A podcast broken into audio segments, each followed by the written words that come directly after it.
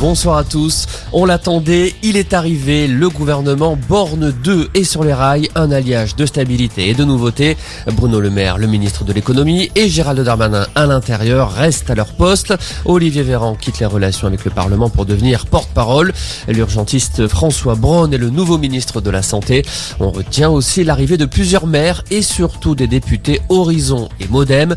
Pour le politologue Luc Rouban, en recrutant dans les rangs de ses partenaires politiques, Emmanuel Macron veut cimenter sa majorité relative. On assiste à un renforcement de l'esprit du macronisme. Euh, il a renforcé des rangs, euh, euh, notamment en prenant des députés du Modem comme Jean-Noël Barrot, comme Sarah El Haïry. Un entrant du Parti Socialiste, Olivier Klein, qui est maire de Clichy-sous-Bois au, logement. Enfin, un seul. Caroline Cailleux, quand même, qui vient aussi des, Républicains. Je dirais, il est en train de bétonner un peu sa majorité, son équipe en quelque sorte de centre-centre droit, en s'appuyant à la fois sur le Modem, sur Horizon, un petit peu sur LR, mais évidemment pas du tout d'ouverture euh, à des horizons plus radicalement différents, que ce soit le, le Rassemblement National ou LFI. Hein. Le gouvernement est réuni en ce moment même pour son premier conseil des ministres. Avant de le commencer, Emmanuel Macron a dit prendre acte de l'absence de volonté des partis de gouvernement de participer à un gouvernement d'union nationale.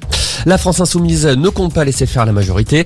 Le parti déposera mercredi une motion de censure contre le gouvernement.